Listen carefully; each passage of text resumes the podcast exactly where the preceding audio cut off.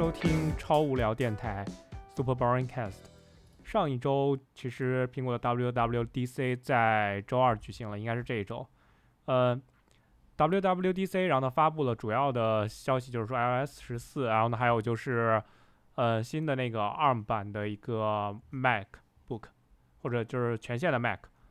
嗯，所以这是一个比较重大的改变了。然后同时，它也发布了一个 Mac Mini，然后呢租借给开发者，然后呢可以用 ARM 的 12Z 的芯片。其实 12Z 的芯片是在 iPad 上面用的。曾经就有说法说 iPad 这个固件是对不起它的性能的，因为 iPad 这个固件就是它整个的这个产品的形态限制了这个芯片的作为，所以它比如说可以剪很多 4K 的视频。啊，或者处理非常多的音频的时候，其实，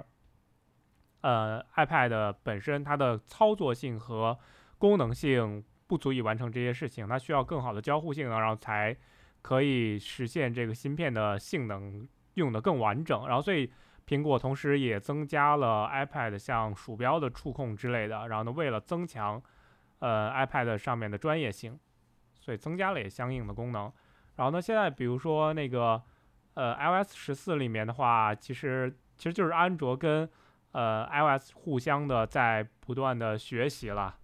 其实你觉得 iOS 十四比较吸引你的功能有哪些呢？哎，我已经刷了 iOS 十四，在我的很古老的六 S Plus 上面。嗯，现在它那个测试版其实问题肯定还是很多嘛。然后那个 Widget 的话，其实我是觉得，呃，没有什么特别让人觉得惊喜的地方。虽然它做了一个叫什么智能堆栈的一个功能，其实就是把多个 widget 叠在了一起，然后会根据你的使用习惯和一个当前的地理位置啊、周边推荐啊等等，就比如说你早上起来的时候，它就显示天气，然后告诉你今天会下雨什么，然后呃过一段时间差不多它可能会变成什么呃叫新闻，然后还会在有提醒的时候切到提醒等等等等。但这个东西说实话，我印象中和在早年的 HTC 的 Android 的机器上面也有看到过类似的东西，就是呃很多个 widget 可以切换的这样子的一个情况。就我相信安卓阵营就是 widget 已经玩的非常非常溜了。然后其实现在的安卓的手机已经很多厂商的默认桌面是把这个 widget 给删掉的。然后也是像呃当前这个 iOS 十三一样，是滑到最左一屏或者最右一屏。给你出一个像 widget 中心一样的东西，当然现在安卓上面更多的像是快应用或者是呃类似于小程序吧，应该是快应用为主。然后它会用快应用会有一个露出在那边，然后你点一下会跳到快应用里，这样你就不需要装那个软件。就很有意思的一点就是 iOS 十四这次好像也是提供了一个类似于快应用的一个呃功能嘛，就是说你可以把软件的一部分直接在呃，App Store 里面尝试，然后但这个形态不知我目前还没有玩到过，因为因为它现在就是测试版里面好像也没有看到有这样的软件可以让我玩，但主要就是有一个 Widget 体验一下。哦，我有一点要说，就是说他们在 iOS 十四上面说的那个翻译软件，就是现在系统会自带一个叫翻译的软件，然后点开了之后呢，你就可以语音输入，然后它会给你翻译成那个对应的文字。我试了中翻英和英翻中。的那个呃翻译还是挺地道的，就比方说就是呃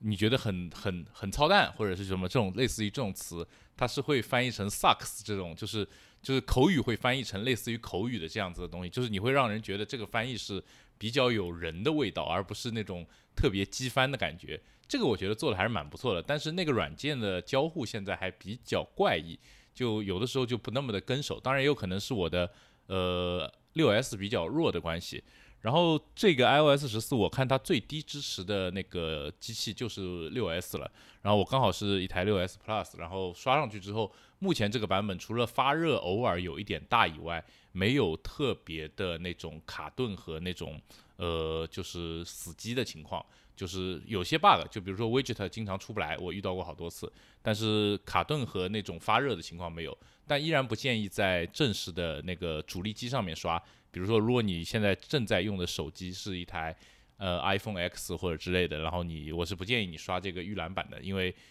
功能上面还是有挺多问题的。最后呢，就是我其实最更期待的是它的 iMessage 的一个完善的功能。虽然它加了很多很奇怪的东西啊，就是那个表情的功能扩张了很多，然后还还加上了口罩，这个我都不在意。但是我比较觉得有意思的是，它终于在 iMessage 上面的那个群聊和单聊，往像我们现在常用的像微信啊什么这些比较巨头的、比较就是日常用的比较多的那个 IM 软件上面去靠近了，包括艾特人啊，然后群的一些信息的露出啊、编辑啊等等。然后这个东西其实还是挺不错的，我我觉得就是说可以给大家一个除了微信以外的一个选择。虽然在国内我觉得是基本上不可能对微信造成任何的威胁，但是对于一个就是个人用户来讲，我认为就是有的时候也可以试一试使用除了微信以外的这个系统自带的呃 iMessage 来建一个群聊，来跟朋友们沟通一下。当然前提你的朋友都是用 iOS 的。我我对 iOS 十四其实就是这几个功能印象比较深，其他的我感觉就是一些呃小改动吧，就只能说是小改动。这个东西还得再等几个月看一看正式的版本的那个完成度是怎么样的，才能比较好的来看这个事情。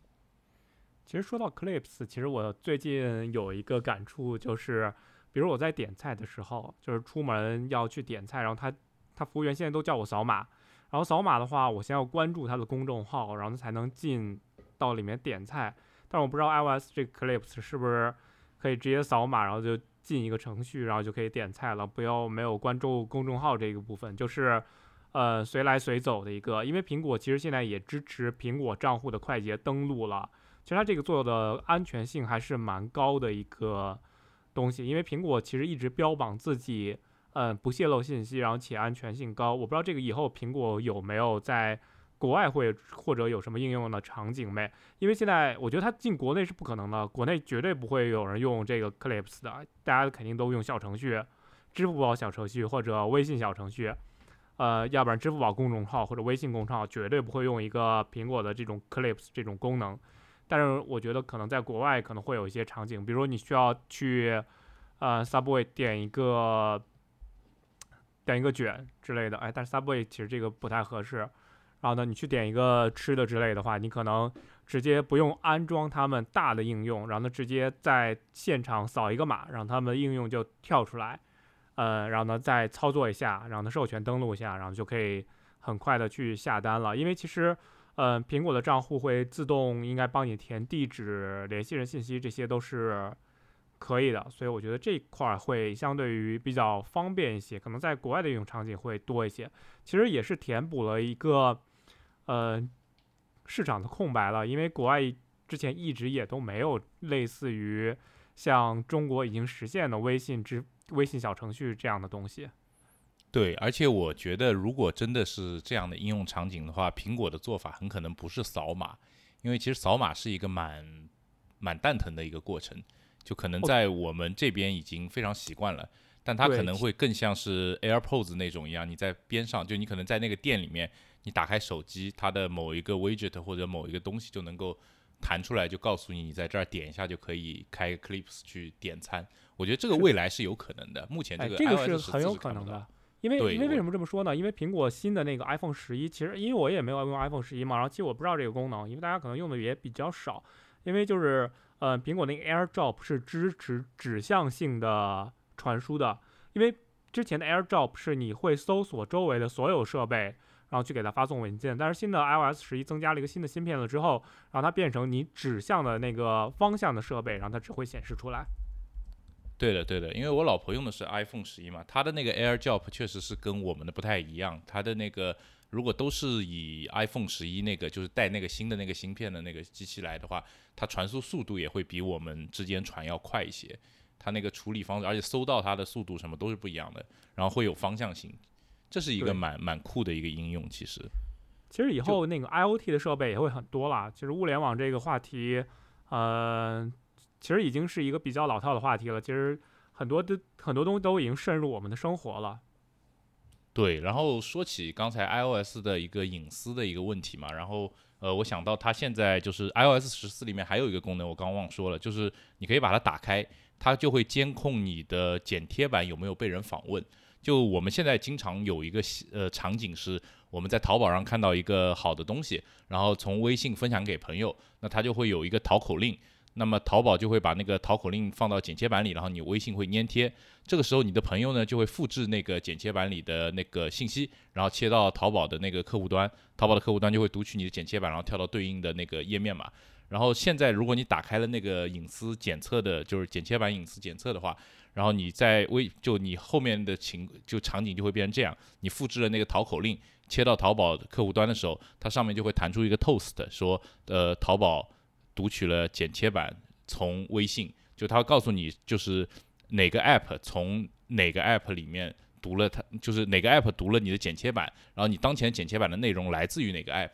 这个东西呢，可能呃，你可能觉得就是一个比较简单的一个隐私的保护，但其实是有意义的，因为尤其像我们这种用呃 One Password 或者这种奇奇怪怪的那种密码管理软件的人的话，你有的时候不得不就是会去。使用那个复制那个密码到剪切板，然后去填写，因为不是所有的那个 app 都能够正常的识别出那个那个 one password 的自动填充的，有的时候你是需要去复制一下的。那复制一下的时候呢，因为 one password 虽然它会把你的这个剪切板里的密码后面去清掉，但这中间会有一点点时间。那如果此时你切到了像淘宝这样子会去监控你剪切板的软件的话，那你可能你的密码就会被它复制下来，然后如果它它们有些软件可能还会打点啊什么的，你的密码可能就会暴露出去。那那这种时候呢，它如果有这样一个提示呢，你至少知道这个软件它是会去读取你的剪切板的。那你在在做一些这种你可能把一些比较隐私的东西、隐私的文字复制到你的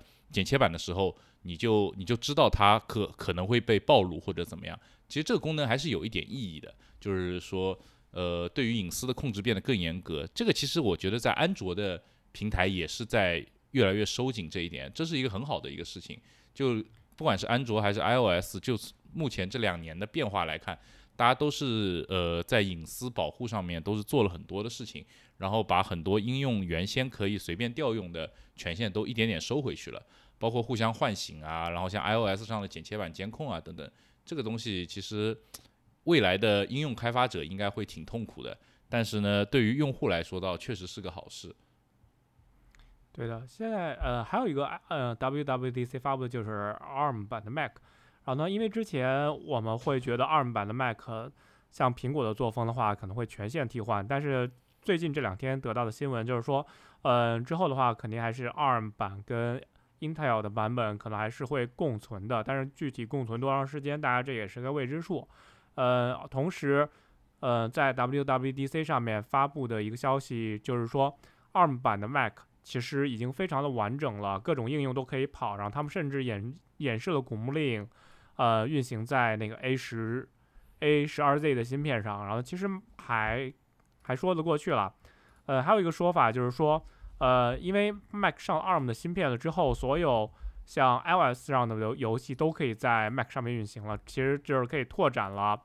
呃，像苹果的那个 Arcade 这个服务的一个应用场景。因为 Arcade 的话，就就是实际上给 Arcade 会员做了一个升级，呃，可能不光可以运用在 iOS 上，然后呢 Mac 上面也可以用了。我其实觉得这个蛮好的，因为呃，像 Steam 现在是购买游戏制嘛，但是 Arcade 像这种是会员制的，我觉得以后可能说明。Steam 这种也会变成一个会员制的一个玩法。对，就是 ARM 版的 Mac 的话，其实目前呃大家都比较期待，就是它最后出来的那个第一个成品的那个芯片有多么强。因为理论上来讲的话，呃，ARM 是可以也是可以做性能很强的芯片，但是呢，达到现在 Intel 的那个高端芯片的水平呢，目嗯目前可能觉得还是比较难的。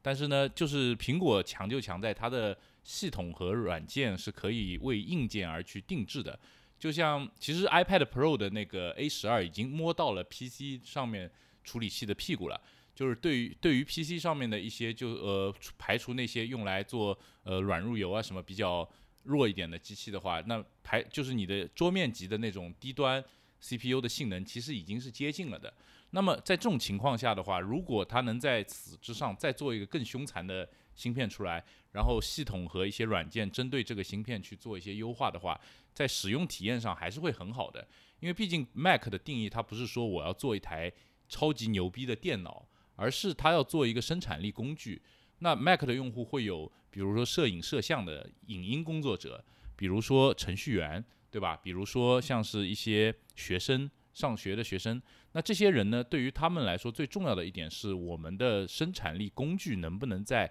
这台电脑上正常运行。那假如 Adobe 的系列能够正常运行，Final Cut 之类的东西能够非常流畅的运行，我们可以看到 iPad 上面剪视频其实挺流畅的。那这个能做到，我相信在 ARM 的 Mac 肯定也能做到。那这些东西加上去之后呢，就 ARM 版的 Mac 可能会给你带来比 Intel 的功耗要低一些，然后续航更强一点，以及可能它会发热也会更小，这样你就可以做得更薄，因为你的散热的部件可能会做得更小。那那这种情况下的话，你可能就可以做出一个很酷的工业设计，可以做出一个就是很未来感的电脑。那这个它其实是一个加分项。然后他们官方呃昨天的发呃不是昨天就之前的发布会说，就是至少会有两年嘛，认为这个转换，但可能这个转换会呃转换需要两年，但是可能 Intel 的 Mac 还会存在许多许多年，因为。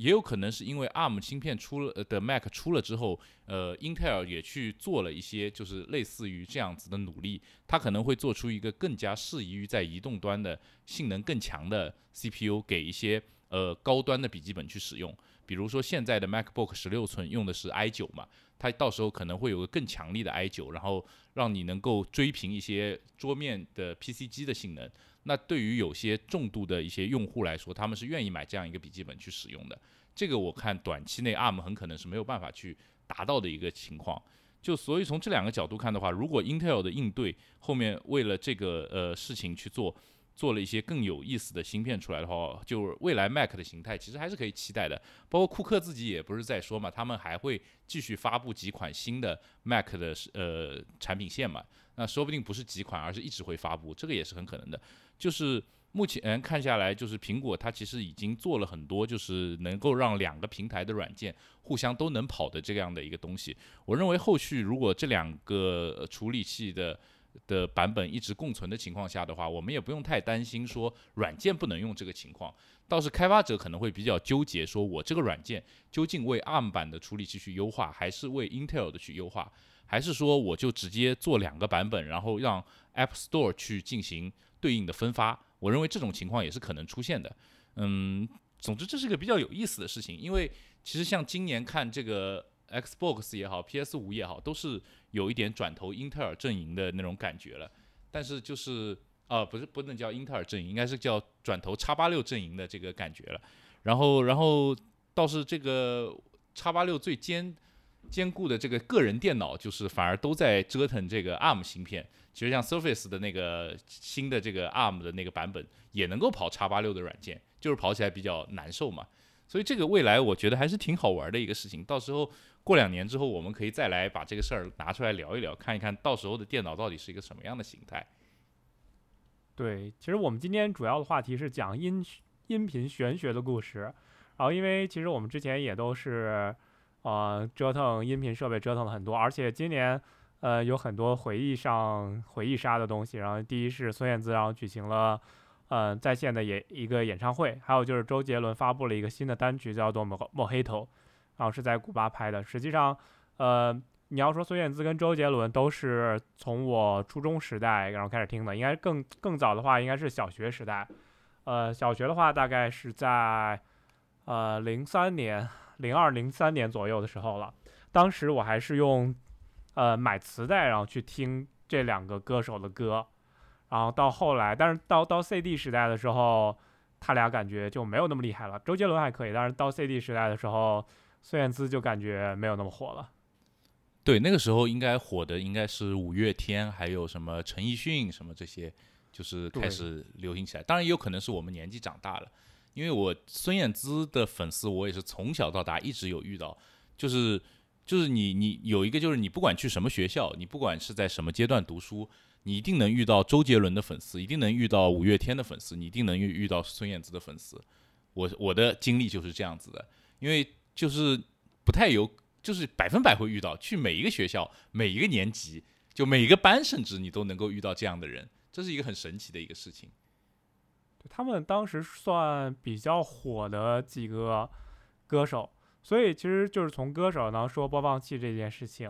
然后呢，最早的话我是用磁带播放器去听这两个歌手的，然后后来就转变转变到了 CD 播放器。然后再后来的话，我一直有买一个叫做，呃，我忘了一本杂志的名字，然后他会送一张 CD，然后它它叫什么网网络世界还是网友世界，网友世界，网友世界这个杂志，然后他会送一张 CD，然后 CD 的话，他老会附赠一张专辑。然后呢，其实，在那个时代的话，我就已经开始，呃，开始听 MP3 的一些歌了。然后，但是同时跟 CD 平行的一个时代，然后索尼还有一个，就日本还有一个产物叫做 MD，它其实是相当于一种呃磁碟存储，但是它是可擦写的磁碟存储，它其实有点类似于磁 CD，但是是可擦写的 CD。然后再下来的话就是 MP3，啊，那到现在这种 HiFi 的一个形态，我觉得大家应该历程都是这样使用的一个形态。嗯，我我可能会比较奇特，就是我是一开始，呃，跟你一样用磁带，因为那个时候要听英语，大家都有那复读机。最早的时候听歌，我就是拿那个复读机听的，对吧？那时候学英语嘛。然后后来磁带，因为其实也不便宜，那个时候磁带也要几几十块钱、十几块钱，反正那时候也是一笔巨款了嘛。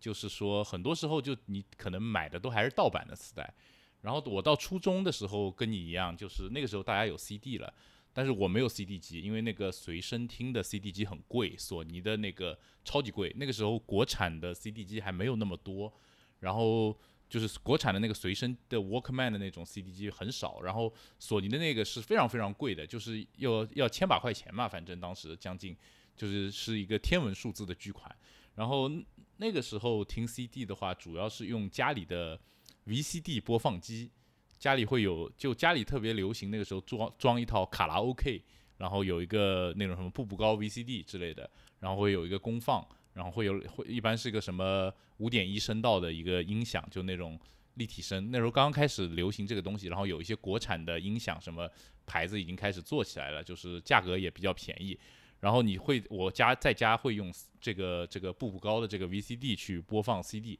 然后我们家其实。呃，CD 机从来就没有小型的 CD 机过，就一直都只有，就是我只能去那个地方播放，所以我买 CD 买的很少。我到蛮大了的时候还是磁带居多，但是那个时候就是像你说的，我也买网友世界，然后我网友世界我还记得我在网友世界里面听的第一首 MP3 呢，就是我们上期说到过的东北人都是活雷锋。对吧？然后那个期不光有一个 MP3 文件，还给了一个 Flash 的文件，就是能够看那个呃他们自己制作的 MV 嘛。然后当时网友世界给了很多 MP3 呢，当时肯定都是在电脑上听的，因为那个时候也买不起 MP3。一直到我上高中的时候，那个时候网上购物开始出现了，然后我才买了一个，应该是现在看来应该是华强北产的一个山寨 MP3，一百二十八兆的。当时是在那个里面放过一些 MP3 听过，但那个 MP3 因为质量实在太差了，用了一年还是两年就坏掉了。之后呢，就是有有呃上大学有了手机，用手机听歌听了很久，就是在手机里面拷歌嘛。然后后面就是上大学的时候碰到了一个很炫酷的学长，他就是很年呃，因为他家的条件比较好嘛，然后他父母又比较就是有见识，就带他很早就出国玩儿。然后他在日本买回来一个索尼的 MD，然后在家里一直闲置吃灰。然后就我去他家玩的时候被我发现了，于是我就把他的 MD 坑过来，然后自己还搞了一点 MD 的碟。然后到当时就是拿拿电脑和 CD 去把那个呃我自己的碟转录到 MD 里面。它 MD 有很有意思的一个功能，就是呃它是有一个就是转录线的，你就一头插 CD 的那个 line out，然后一头插到那个 MD 的那个输入。然后它就可以无损的把 CD 的那个东西给转入下来，就好像当年很多那个日本的一些呃歌手嘛，街头歌手什么，就是会通过这种方式把他的作品拷给你。据说是这样子，我在一些动漫作品里面看到过。然后 MD 呢，其实听起来的音质，呃，其实也就跟 CD 差不多，没有太大的区别。然后我用了用了很短暂一段时间，因为实在太麻烦了，后来也就不用了。再之后的事情大家都知道了，就是。呃，就是网络串流征服了，几乎征服了全部的那个平台和什么，大家就只在这种各种网上平台上听歌了。对，然后我中途也玩过一段时间的国专，当时买了一个叫飞奥 X 三的一个无损播放器，然后所谓的无损播放器，其实它就是一个呃自己带了放大芯片和解码芯片的一个像有点像是理解为现在的树莓派的一个集成的一个小设备，有点像是呃当年的 iPod，然后。但是它就是可以解一些比较多的格式，然后有一些玄学的一些芯片，跟你说它这个放大芯片多牛逼。然后像现在比较高级的一些这种播放器，它可能还会带什么平衡口啊什么的这种各种各样的东西，然后能够给你一个更好的那个呃体验。现在比较有名的应该是 iRiver 的那个比较有名是吧？然后差不多就是这样子。其实说到那个。嗯，M P 三这一块儿其实有一个故事可以跟大家分享一下，就是说最早苹果的 iTunes，苹果当时 iTunes，然后呢所有放的歌曲都是 A A C 格式的，A A C 格式的当时最早的时候苹果加了一个锁，然后所以它的销量就很差，然后后来把苹果把这个锁取消了之后，然后呢所以 A A C 是可以传播的，然后所以所以到最后哦 A A C 就是有很多盗版的 A A C 出来，然后所以我当时用 iPad 的话也是下了很多盗版的 A A C 在里面，因为 iPad 当时。我是用 iPad Video 的话，然后它容量很大，因为它是用它是一个硬盘播放器，啊，它有三十 GB 的容容量，可以可以放很多的歌，然后这样这样相比的话，真的要比用 MD 或者用之前一百二十八兆 MP3 来讲方便非常多。呃，你可能呃以前 MP3 一百二十八兆大概能放三张专辑，但是一个三十 GB 的容量，在呃我高中那个年代大概是在零。零五零六年左右，简直不可思议，真的是可以容下你所有的曲库。对我在工作了以后，就是为了怀旧，我当时买了一个 iPod Classic，这个是苹果最后一代硬盘式的 iPod。然后我买完之后，过了一两年就停产了。然后 Classic 就是 iPad Video Classic 吗？不是，是一个升级版，就是它的外形是一样的，但是就是它做了很多细节的升级。它应该算是第六代 iPod Classic，iPod Video 应该算是就是第二代还是第三代吧，算是。就它是其实就是 Video 的升级版，因为 Video 当时主打的是它能播放视频了嘛。然后后来就是它不是还出了好多款什么 Nano 啊之类的，都是那个一个屏幕下面一个圆的这种格式的。最后这些东西都被合并成到一起，就所有硬盘式的全部。变成了一款叫做 iPod Classic。iPod Classic 出了两款，我买的是最后那一代，就是呃，应该是一百六十 GB 的一个小硬盘。嗯，到现在我还在用这个设备。然后，其实我所有的曲子，就是我仅就是我所有 CD 转的，我都是转成那个苹果有一个无损格式，叫什么 iPod iPod Lossless。对，然后我都转成那个格式的，就是基本上都是这个格式的。我把我所有的 CD 全部转进去了，也就用了好像三十个 G 左右。然后基本上我现在还是有四五，呃，就是一百六十个 G 嘛，还有一百多个 G 是空在那儿的。嗯，它就是当时是应该是最后一代的这个东西。然后我我还是买了个刻刻了字的版本，还是在香港买的。然后它背后刻的是个繁体，特别有意思。但是这个这个设备其实 iPod 的这个设备大家都都知道嘛，它是一个比较白开水的一个设备嘛。然后推力也还可以。然后嗯。但是呢，它又没有说那么方便，因为你去网上下载无损音乐的话，我们那个时候下载的 APE 的特别多。后来好像现在都是 FLAC 这个格式，因为好像这个格式编码更加高效一点。然后这种格式你是不能直接导入到 iTunes 里面的，你必须去拿一个转换软件转一下。我当时用的转换软件用的最多的就是那个叫 f o r b a 两千，对吧？我当时一直以为是因为 Windows 两千它才叫 f o r b a 两千。然后后来发现，不管你 Windows 几，它好像出了多少个版本，都叫 f o r b a 两千。反正这是一个很奇特的一个软件。它它我很少，就是很多人是拿这个东西来玩 HiFi 的，因为这个软件在 PC HiFi 的这个呃用户里面有蛮大的一个用户群的。但是我就是拿这个软件当转换软件用的，因为它界面实在是太丑了，管理功能也实在是太挫了。然后我每次都拿这个转换好。我当时我记得我还用 Python 写了一个小脚本去。呃，抓那个 CD 的那个、那个、那个封面，抓那个专辑封面，然后当时有一个什么网站，反正你把那个专辑提的一个什么特征码一样的东西提交上去，它可以拉。因为有些专辑封面在 iTunes 里面那个搜索是搜不到的，它 iTunes 在抓鬼的时候，它是可以帮你去搜索那个封面的。但是如果你是那个 FLAC 什么这种下下来的，那它有些是可能是不带封面的。然后当你用这个 For bar 转完之后，甚至就是只剩下了曲名和作者了。这个时候你要再去搜这个专辑封面就特别麻烦，你得手动去做。然后我记得我当时还做了一个小程序去做这个事情，反正特别特别早的一个事情。但就觉得这个当时把所有的歌曲啊下载来的，包括 CD 转录的全部放到那个 iPod Classic 的时候，成就感就特别强。但是我就发现一个问题，三四十 GB 的乐库就是已经真的是你这辈子都听不完的那个音乐了，就是你永远不可能听完一遍的那种感觉，你懂我的意思吗？我还是明白的。但是说到专辑封面那件事情，然后我是一直在下载。啊，苹果流露出来的 AAC 文件，那个都是自带专辑封面的，而且它的本身的音质还是很好的。然后其实根本用不到，嗯，去抓轨一个 CD 之类的。因为其实当时要买一个正版 CD 的话，还是挺贵的。因为像正版 CD 的话，大概价格是在六十人民币左右，一般。就是看是什么 CD，就是如果是，呃，其实当时有些正版的 CD 价格要在一百多，将近两百块钱。特别是一些进口的那个 CD 特别贵，特别贵，就是当时可能也是就是影像呃影音制制作制品嘛，就是它的进口没有现在那么丰富。然后呃有些国外的歌手，比如说那个呃当时好像有一个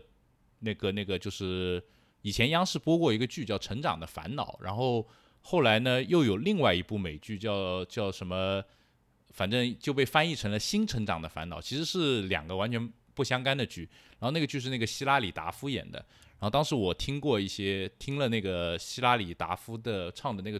主题曲，好像是。然后我在网上就听了他的那一整张专辑，就觉得蛮好听的。然后当时我就去找，我发现就是新华书店有，居然有有那个引进的。然后好像就是要一百七十多块钱一张 CD，特别贵，特别贵。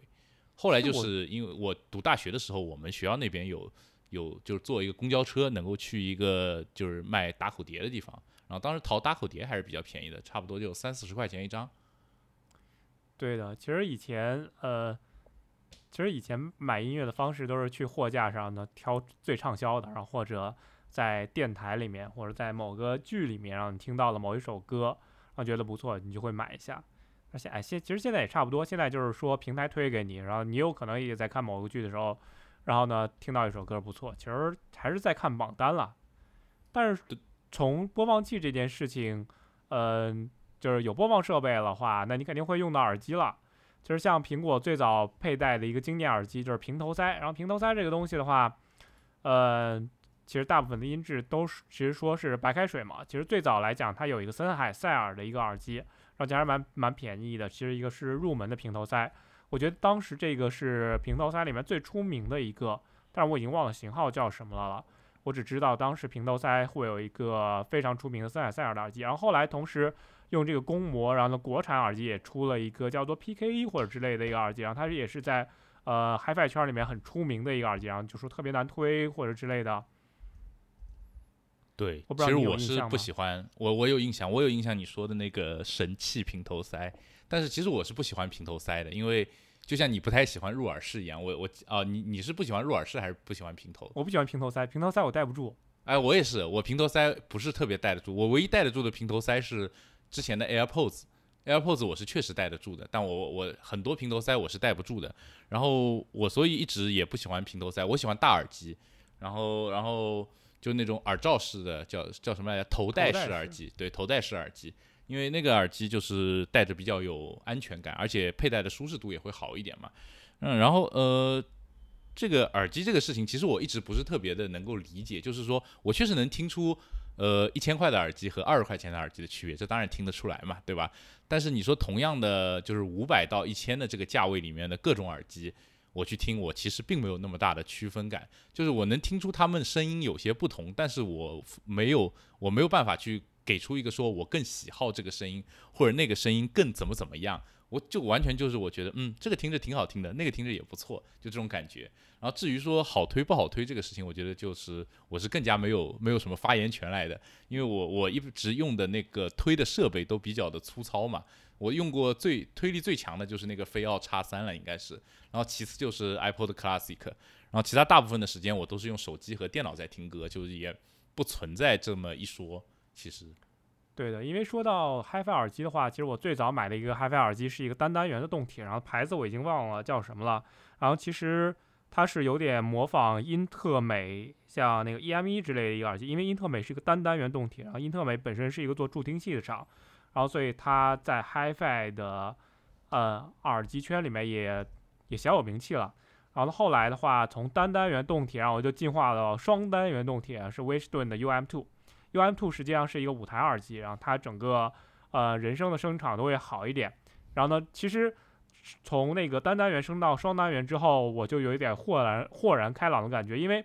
呃动铁耳机有一个特性，就是说动铁耳机它的双频是分离的。如果是呃两单元的话，它其实就是一个低频单元加一个高频单元。然后呢，其实应该说一个是全频单元加一个高频单元。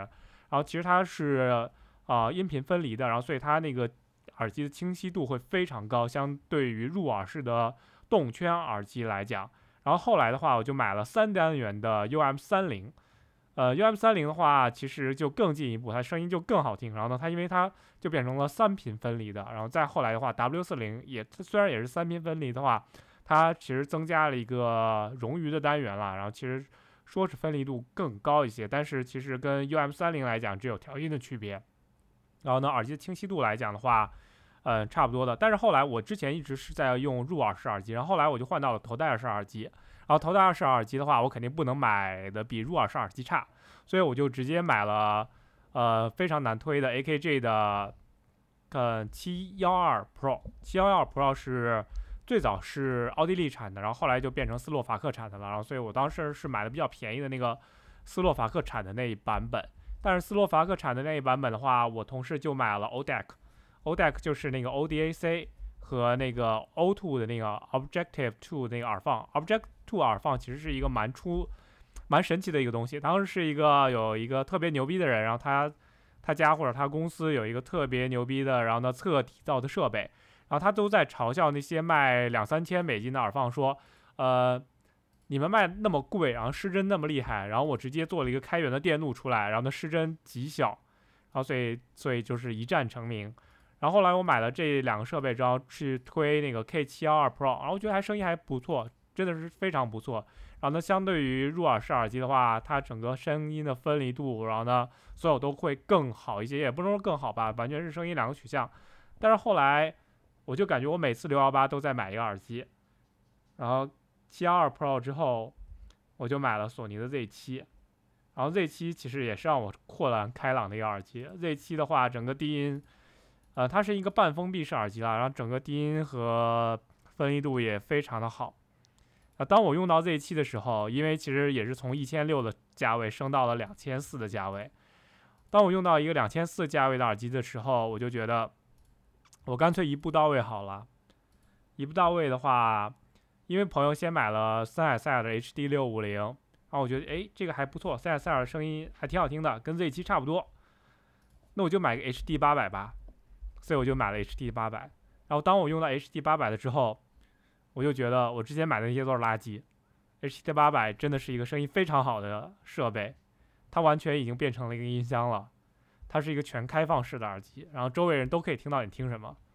真的是一个就相当于两个耳朵上面带了两个音箱一样，呃，所有的声音都非常好，但是所有声音的分离度，然后清晰度都要比音箱更高。所以这就是我的一个用耳机的一个经验。但是用推力的设备的话，比如说说这个耳机推不推得动，我觉得在国内相当于是有些玄学的。但你去国外看一些呃 HiFi 论坛的话，其实他们都比较呃比较理性一点。然后比如说他们觉得把这个设备音量推的差不多，他们就是觉得能推动了，嗯，并没有说加上什么玄学，然后呢需要。HD 八百需要九万的设备，然后才能推得起来，然后才能推得好听。我觉得这个是有点过于的夸张了。而且我觉得现在 HiFi 设备有些人有点入魔，天天听蔡琴，天天听什么古诗啊，天天听一些所谓的惠威试音音响碟之类的，就那么几首歌，听来听去的有什么意思？对，我觉得你这个观点是很有道理的。最后回归，你应该还是去欣赏音乐这个点，而不是去。测试耳机，对吧？因为现在 HiFi 这个圈子有点完成了，就是已经啊，我们已经不是在听歌了，我们是在做一个科研这种感觉。对啊，就像我最近听 Baba Rising 的一些歌手，然后听听 rap 之类的也挺不错的。但是我听 rap 就不能用 HD 八百了吗？就是这个道理。难道我用 HD 八百一定要听试音碟吗？没有这个道理的。对啊，你用 HD 八百照样可以看 B 站，没有任何问题啊。是啊，B 站音质高吗？B 站的录音设备都是三百块钱的枪麦。对，Vlog 的话，基本上三百块钱的枪麦已经是大制作了，好吗？对的，所以我就说，还是取决于你听什么，然后用什么设备，听得开心就好了。因为其实不同的呃 HiFi 耳机，它的确在差异上面是有的。呃，你在两千块钱以上的耳机，在素质上面已经不会有任何的成长了。大部分都是在听它的风格。其实我，你最近也是买了一个 DT 七七零这样的一个监听耳机，你觉得怎么样呢？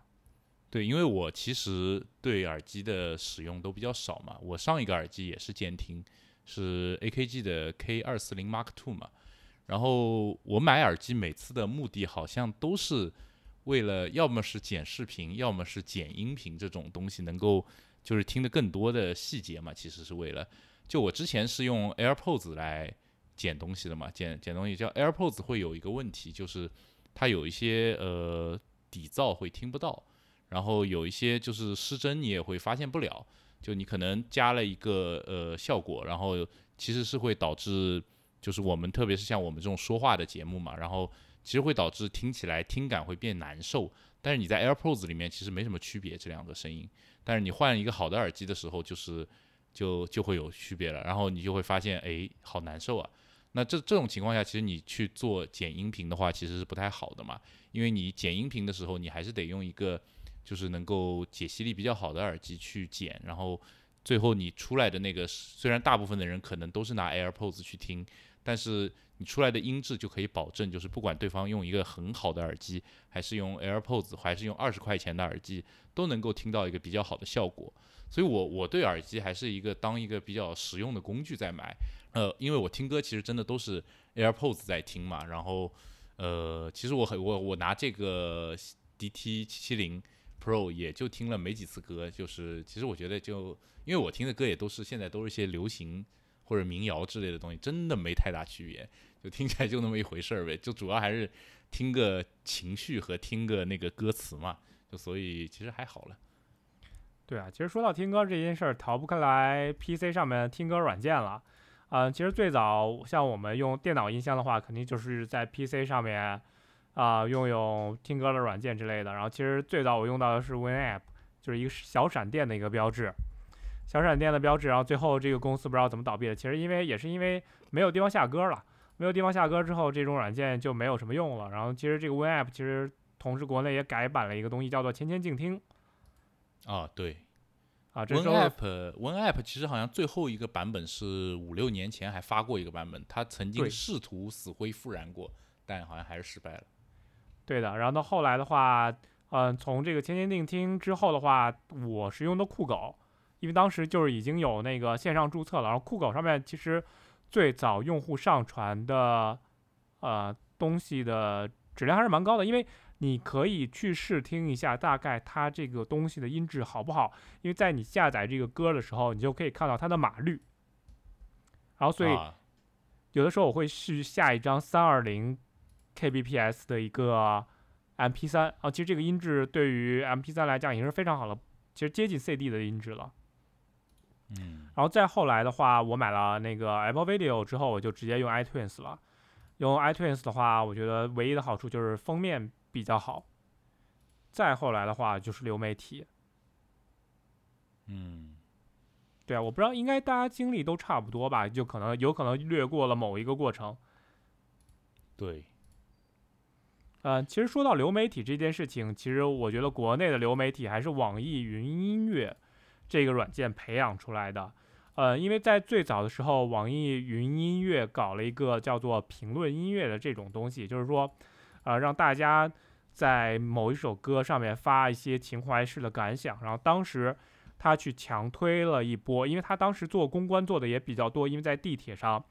或者在市面上很多灯箱广告，你都可以看到网易云音乐这个产品。然后再下来的话，网易云音乐相当于打开了一个呃串流软件的一个播放的世界。然后呢，接下来国内的 QQ 音乐、虾米就在网跟网易云音乐去竞争这一部分的市场。但实际上，最早的串流并不是网易云音乐这个东西，最早的串流可以追溯到 Spotify 之类的国外的软件。其实我现在在用的是 Spotify，为什么我喜欢 Spotify 呢？因为第一，它是一个比较老的一个音乐软件，它是全平台的，它在呃，它很早就发布了 Linux、嗯 Mac 还有 PC 的客户端啊，它甚至就是说手机上客户端也是非常全的。啊，它同时也非支持非常多国外的智能音箱，比如说，呃，你想跟 Sonos 串流，还有一些呃，比如说就就是很多，呃，现在的语音助手也可以搜索到 Spotify 的资源。好，那在接下来国外的市场的话，呃，加入竞争的是 Apple Music 和 Tidal。Tidal 的话是 Jay Z 的一个，嗯，JZ 的一个所属的公司，然后 JZ 就是一个歌手了，嗯，他这个。Tidal 的这个平台是，呃，主打的是，呃，HiFi 音质，它会有无损的 FLAC 的格式的串流，但是同时网易云音乐它也支持 FLAC 的格式的串流，但是，但是这就产生了一个问题。其实我最早买过网易云音乐的会员，然后其实我也是被 FLAC 这个格式所吸引过去的，我想看看这个。因为我本身也是在用高档耳机的嘛，HiFi 耳机的嘛，然后我想看看，哎，这个是不是比 Spotify 啊或者之类的音质会有提升？结果我发现他们的 FLAC 的音质还不如 Spotify OJJ 还是 OOJ 的这个最高码率的音质，所以让我比较失望。然后我就买了可能一年吧，当时因为比较便宜嘛，我想的，哎，充一年好像也可以，然后我觉得好像被骗了一样。然后呢，我就打开了一次，然后就再也没有用过了。然后我。我哎，杨大师最近好像也买了 QQ 音乐。对，因为其实我原来是用 Apple Music 的，然后 Apple Music 它好像串流的并不是无损，它应该串流的是比较高码率的 AAC 嘛。其实，但是对于 AirPods 来说完全够了。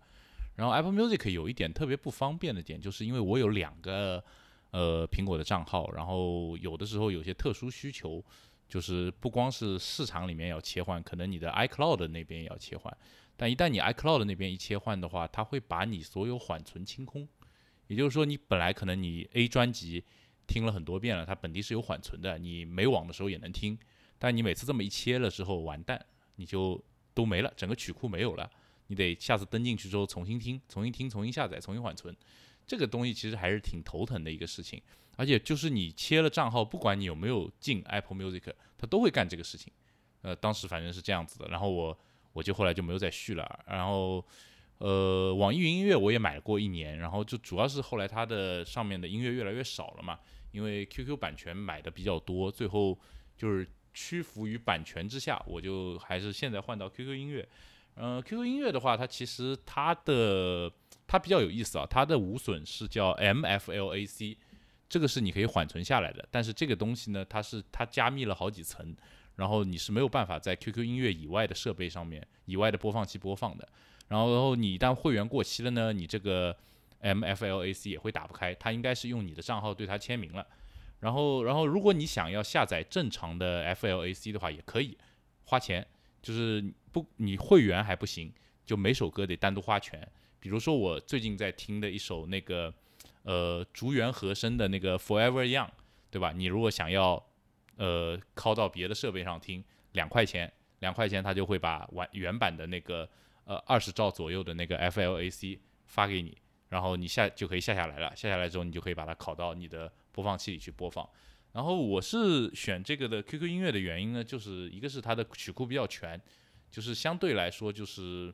呃国内的几家那个音乐厂商里面来说的话是最全的一家了。然后另外呢，就是我比较认同它这个单曲购买的这个机制啊，我觉得就是会员你就可以串流，然后你如果真的喜欢这首歌，你就花一点钱嘛，也不是特别贵，因为你想一张碟十二首歌的话，也就二十四块钱，你就可以全部买下来，最多。那那就当然也有些人的碟可能比较贵了，就不止这个钱，但其实和你买 CD 的价成本是差不多的。那你也能拿到一个 CD 音质的一个原文件，然后你想把它刻成 CD 也行，你想把它放到你的呃其他的播放器也行。我对它整体的这一套的那个使用，我觉得我是能接受的，所以我才用。而且比较好玩的是，现在呃 QQ 音乐它其实做的很专业，有些功能现在我看网易云音乐也有了，就是现在国内的这些音乐播放器，它会往更加专业的音乐播放去做，它会把那个 EQ 给做的比较复杂，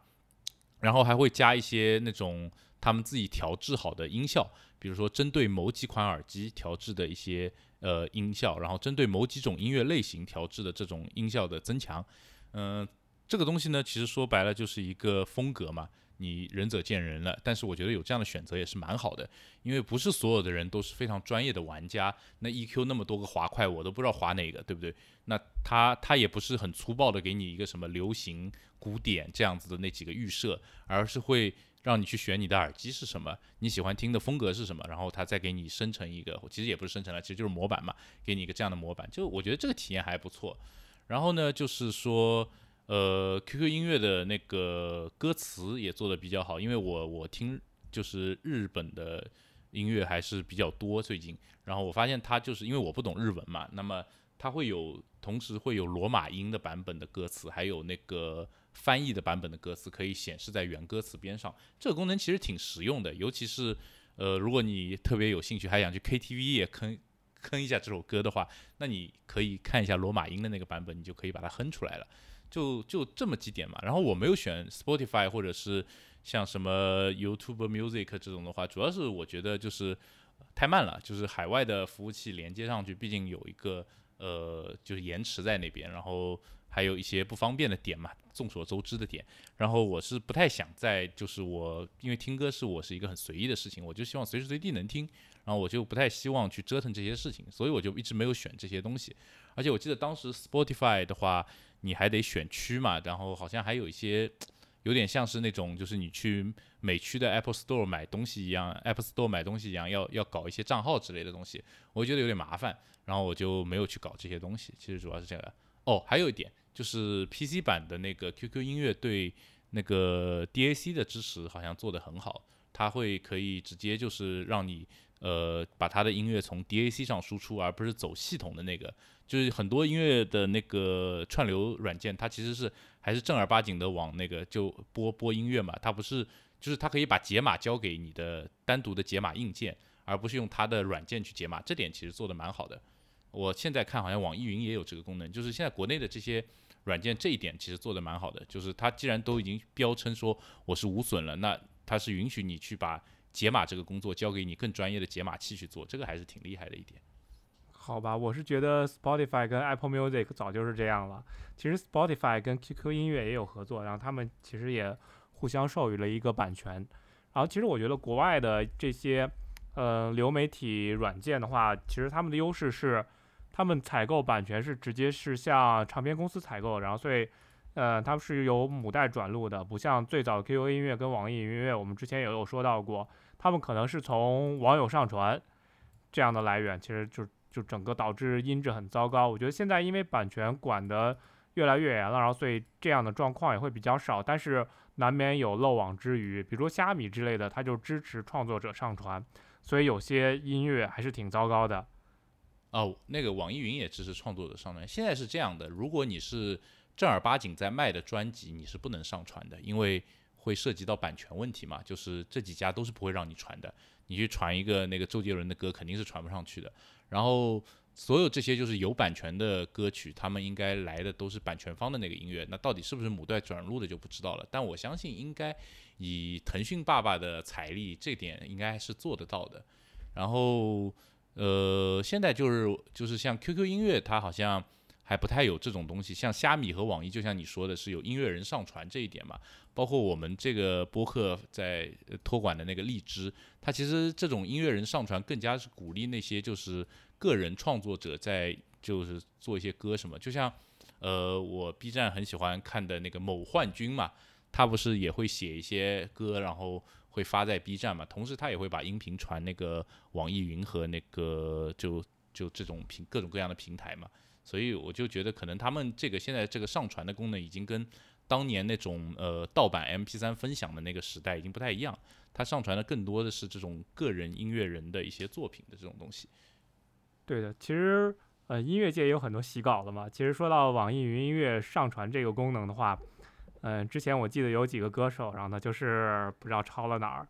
抄了哪哪几首歌，然后呢在知乎上，然后所以就争议很大。然后呢，其实这就是上传创作者音乐的一个国内的一个现状，有可能有些民谣歌手真的是在做抄袭的。但是实际上，国外的有些歌手，然后他们也是上传到各个平台的，比如说，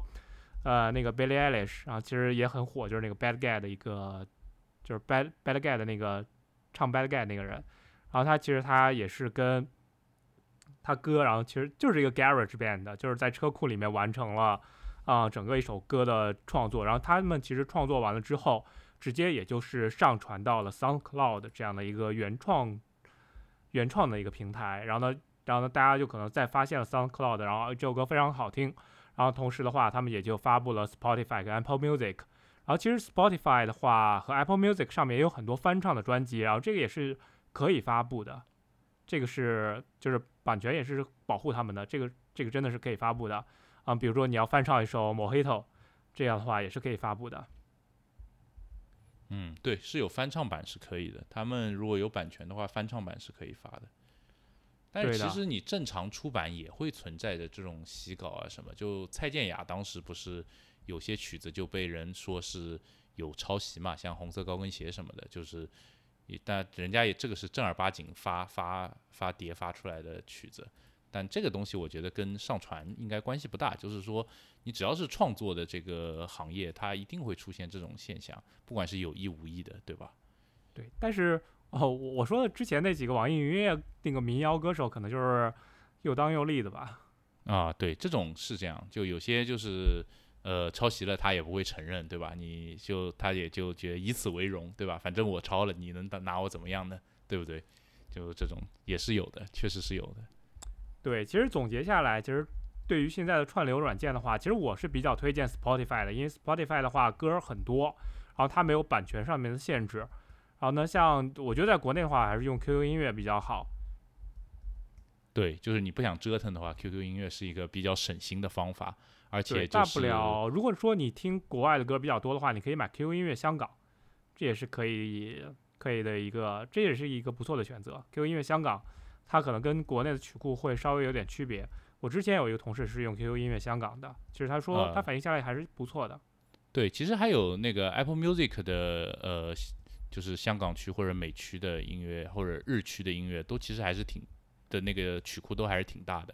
就国区的 Apple Music 已经也是蛮全的一个，而且有特别好的一点就是像呃周杰伦的新歌嘛，其实在我记得应该网易云、QQ 应该都是需要单独付钱的吧？网易云不知道有没有，网易云好像没有周杰伦的版权。就反正是他的新歌，就就不光是周杰伦，很多歌手就是发新歌的时候，就是像网易云啊、QQ 音乐这首歌都得单独购买。